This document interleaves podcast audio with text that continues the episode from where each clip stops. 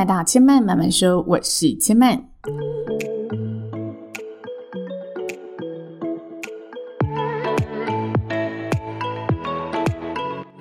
目前频道在 Apple Podcasts、Spotify、KKBox 以及 Google Podcasts 都听得到。喜欢的朋友，欢迎帮千嫚订阅并留言评论，让更多人可以认识千嫚慢慢说喽。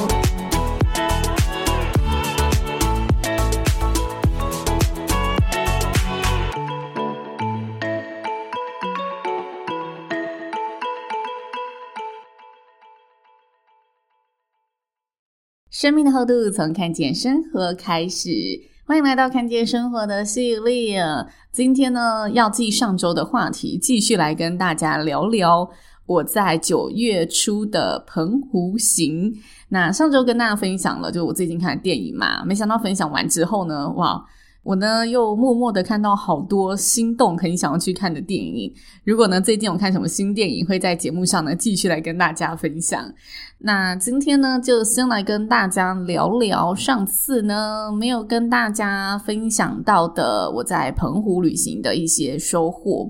最近呢，我在 IG 上面 po 文，然后有小小的记录了一下，就是一些些小的旅程。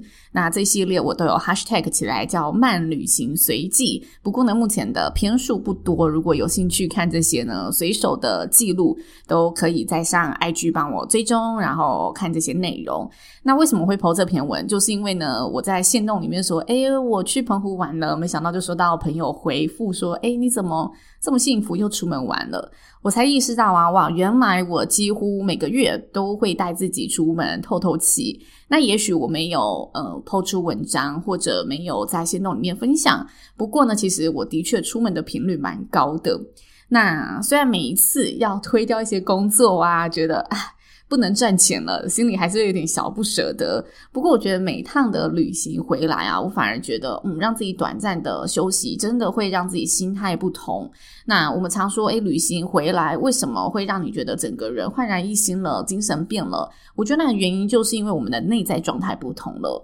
内在状态不同了，我们的生活，我们所做的每一件事情，这个心境就会有所不同，也会带我们走向不一样的方向。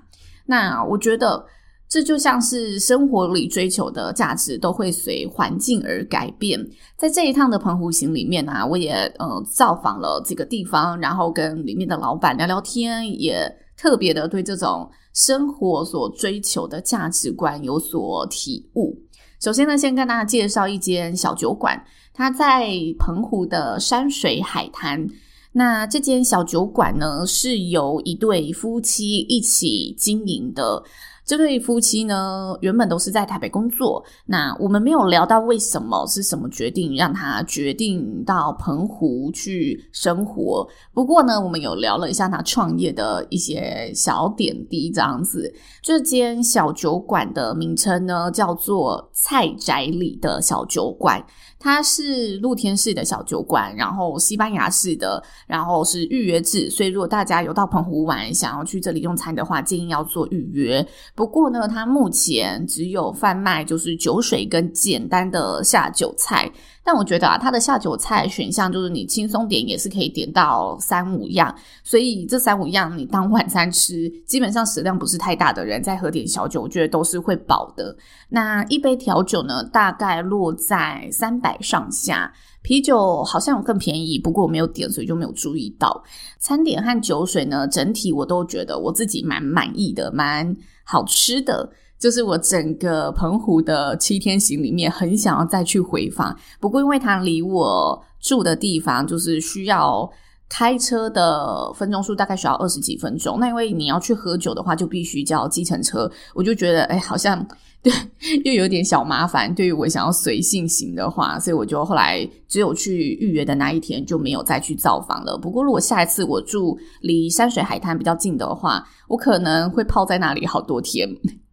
那这一对夫妻啊，他们原本是在台湾生活，在 NGO 组织里面认识的。那他们说他们会创业，最主要的原因呢，就是因为你要在澎湖生活，就业机会是一大考量。我觉得很多啊，台湾的热门观光景点都会有这个问题，就像是花莲、台东都是我们很喜欢观光去的地方，觉得那里很悠闲、很放松。不过实际跟当地人聊之后，就会发现，哇，其实这些地区都有一个共同面临到的问题，就是年轻人不愿意留下来。那不愿意留下来，并不一定是对自己家乡的认同感不够，而是非常实际的，你在这里没有办法有就业机会。没有办法有符合年轻人的呃就业市场，所以要么你自行创业，要么你就是在有限的选择里面去选择自己的职涯，所以造成诶青年留不住的状况。那这一对夫妻呢，因为男生本身是澎湖人，所以他们就决定要到澎湖生活，然后后来就呃一路的展开这个计划。女生在台北呢，就先在嗯酒吧里面学习怎么调酒，然后一起慢慢的实践这一间店的一个梦想。那我觉得老板和老板娘啊，本身都非常的。嗯，热情，你可以一进店就感受到他们的用心经营，因为他们因为他们是预约制嘛，所以他们会记得，诶，差不多五点半到来的客人会有可能两组，那这两组定位的名称是谁？所以当你远远的过去，他就会说，诶，是千曼吗？我们今天是两位，他就会开始招呼你，真的把你当。朋友一样的去打招呼，当帮你当朋友一样的聊天。那两人在推荐菜单的时候啊，也不是那种太呃制式化的所谓这一道料理怎么样，那一道料理怎么样。他们真的有融入了当地的色彩，然后跟你说，诶，这一款酒我们虽然是用伏特加，不过我们用的呢是呃来自哪里的伏特加，然后这里的伏特加呢有怎么样的气味，就会把酒瓶拿下来给你闻闻看，让你感受一下，诶，这款酒也许你待会喝到的。会是怎么样的一个口感？想象这样子。那店里面呢，有一个立牌非常故事。这个立牌呢，是因为两人之前都在 NGO 组织里面服务嘛，所以他们曾经到非洲去做呃服务性的工作内容，然后在当地就有认识共同的朋友，所以当他们确定要到澎湖开店的时候，就跟这个嗯、非洲的朋友说：“诶，我们要开店要创业了。”就请呢非洲的朋友。雕刻一个有西班牙风情的立牌作为店内的装饰，就是那种木雕的木牌这样子。那因为呢，这个非洲的朋友呢，他本身没有看过西班牙斗牛，但他知道西班牙有名的就是斗牛，所以呢，他就把他想象中的斗牛来刻出来了。那刻出来的样子呢，就像是水牛的样子一样。如果大家有兴趣的话，可以去查一下斗牛跟水牛的差别。其实两两个品种的牛，它的样子差的蛮多的。就是斗牛它是很有攻击性的嘛，所以它的脚呢是比较往前长的方向，那看起来就是非常有气势。不过水牛呢看起来相对温驯多了，因为它就是人类的好朋友嘛，帮我们呢呃一起做农务的生活，所以它就有一块立牌，原本呢是想要放在。西班牙式风格的小酒馆，当做一个纪念，当做一个装饰的。没想到呢，诶，这个西班牙的斗牛化身为了非洲水牛。我觉得这就是大家如果在旅行之中去聊天啊，然后好好看店内的每个装设，这些装设摆设里面的小物品，其实它可能本身都有一些故事在里头。那这一次呢，我也有造访另外一家是无菜单料理的店，它是一个 Peter 的酒馆。我有点忘记他的全名了，但是大家如果在马公市区，然后搜寻 Peter，然后打“哎无菜单料理”，就找得到这家店了。我们去这家店呢，其实非常误打误撞，因为我们原本呢也是想要去一个地方吃晚餐，然后我们步行到那里，发现哎他没有开，我们就沿路呢搜寻步行步行得到的地方，然后哎沿路问，那没想到呢就只有这一家呢刚好有开又有座位。那因为它是无菜单料理，所以我们也没有预期它大概价位会落在哪里。不过呢，我要先声明，我觉得这一家的消费，呃，当下我们误打误撞的消费是对我而言有点高的。那如果大家有要去用餐呢，它的无菜单料理是可以先讨论设计的，所以大家可以稍微跟老板讲一下你的预算大约落在哪里，然后想要吃什么菜，毕竟。食材的等级不一样，价位一定会有落差。那我们当天去呢，是因为我们没有预约，所以他就用他现有的高档料理帮我们做了一餐。烹调上我觉得非常的美味，然后老板也很健谈，乐于分享自己的生活，还有自己呃年轻到现在打拼的过程。虽然呢是说年轻到现在，不过呢，其实老板因为他出社会非常的早，所以他现在呢实际上还是非常的年轻，大概才四十多岁而已。那呢，他说他的故事，他大概是在二十九岁的时候到澎湖打拼生活。当时呢，他就呃大概带了呢他的一些积蓄，他就决定如果在这里给自己两年的时间没有做起来的话，就要打包回府，回继续回到台北生活。但是呢，这样子二十九岁到现在十几年过去了嘛。他跟这些台湾的朋友都还是有联络，不过呢，因为他就是做得不错，所以他就是继续留在澎湖。他也觉得，诶，澎湖的整个生活步调、生活形态都更符合他对人生的想象。那他回来台湾的时候，都会跟就是台湾这些朋友相聚。他就说呢，他有一个感受是非常强烈的，就是呢，当他回到台湾跟这一些呢事业上其实也蛮有成就的朋友聚会时。大家都对他的生活感到不太理解，因为大家呢都还是在聊投资，在聊诶要怎么样买房，要怎么样让未来的生活物质上面是更加的有保障的。不过呢，当他谈到说，诶他大概一天可能只工作，呃，假设五个小时好了，其他时间他就是拿来看书啊，拿来做其他他想做的事，像去冲浪啊、去潜水啊等等的。其他的呃朋友就会觉得你这样子的生活没有为未来好好做打算，没有那么的积极，是消极的，是糜烂的。但是呢，他就觉得其实他回顾自己二十九岁以前在台北的岁月，他其实觉得自己在台北是活得像个乞丐的。那我就很认真跟他讨论为什么他会觉得活得像个乞丐，因为这句话我很常听到。不过我。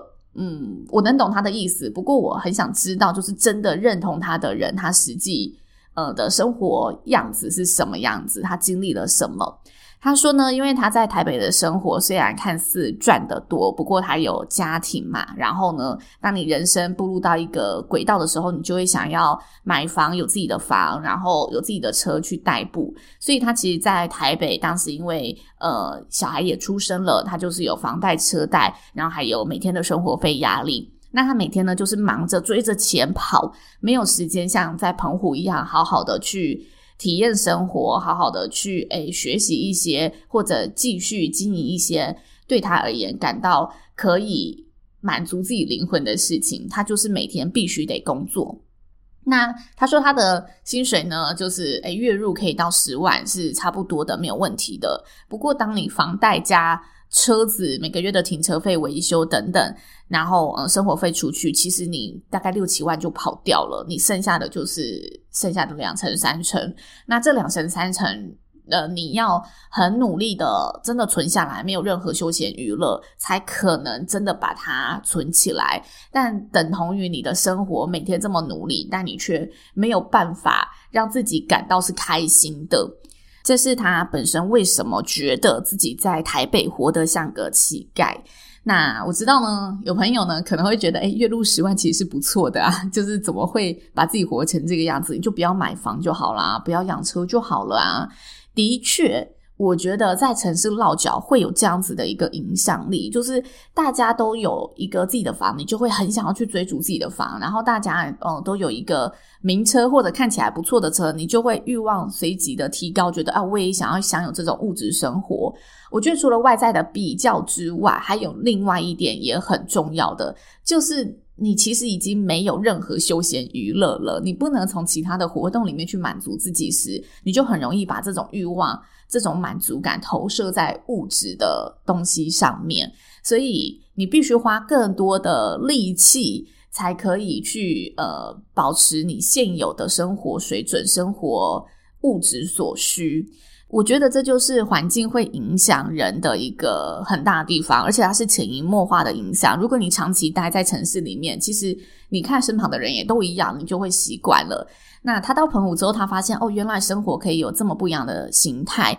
他不用花那么多力气去追求物质的满足，他其实因为有空闲的时间，他就可以更好好的生活，然后养得起自己，养得起嗯子女，从生活的兴趣培养去获得心理层面的满足。因此啊，我们会跟他展开这一系列的对话，就是因为他重拾了画笔。在自己的店里面，店的墙面上面画了一个非常引人注目的人物画像。那我们看到那个画像，就会说：“诶，这个是你画的吗？”他要说：“对。”他就讲起说：“诶，他其实以前是学美术的，但因为呃年轻的时候还没有什么积蓄，然后也必须要打拼事业，所以他才呃暂时的放下画笔。不过他心里一直都有一个。”呃，很热爱美术的心，所以当他在澎湖开始自己开店的时候，他就慢慢的在其他的生活时间里面去精进自己的画艺，然后去发展自己这一块一直没有被实现的梦想。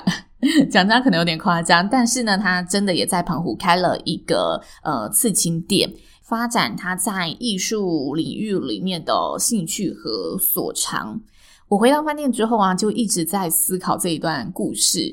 那我就突然想起我自己曾经在垦丁生活半年嘛，当时会在垦丁生活是因为学生时期有一个实习的课程。那大家通常呢，大部分的同学都是往北部跑。我当时是在高雄读书，当然会向往就是诶北部觉得有更多的机会，的确真的有更多的实习机会。然后北部的呃城市形态也让人家觉得哦更向往，想要来城市一探究竟。那当时呢，我是因为。想要选一个好玩的地方，所以我就选择了垦丁实习。那在那个实习的半年途中啊，因为在垦丁生活，你真的每天就是夹脚裤、T 恤，哎，不是夹脚裤，夹脚拖、热裤、T 恤，你就可以出门了，根本没有人会管你有没有化妆啊。然后你皮肤也是晒得黑黑的。那我就在那半年呢，刚好有一次呢，跟北部的。好同学、好朋友要相约来北部玩，我就搭车来在台北，我就发现哇，我整个很像一个乡下来的小孩。就他们呢，每个都打扮得非常漂亮，因为他们的岗位会要求他们一定要化妆。然后大家到台北看到，诶，打扮的女生多了，也会去。提升自己的穿搭能力，希望自己跟这个城市是更融合，跟周遭的人是更一致的嘛。所以我觉得这就是环境对我们的一个影响力。这个影响力啊，我们可能当下都没有察觉到，但是随着我们待在这一个环境久了，慢慢的这个落差跟你待在其他环境的人相比而言，就会非常的明显。那我觉得短暂的旅行其实就是一个很好去察觉我现在的环境其实是什么形态的一个环境，然后把自己放在另外一个环境之中，让自己重新审视一下现在的生活形态真的是我最喜欢的方向了吗？如果是的话，那很幸运，我们继续回到自己的岗位，更有能量的继续努力。那如果发现诶，好像有一点点不太一样了。我们在这一趟旅程当中，可以去好好的问问自己，那对我而言，嗯，这一个不太一样的价值观是哪里出现了落差？我可以怎么样去让自己的生命价值是更符合我生活形态的？让自己去重新审视、重新选择、重新建构、创造自己未来要走的方向。我觉得这是旅行。对我而言非常有意义的一件事情。以上就是千曼今天的分享。大家如果收听完有任何的想法心得，都欢迎可以到 Apple Podcast 上面留言告诉千曼哦。千曼慢慢说，今天就说到这里了，也邀请大家下次再来听我说喽，拜拜。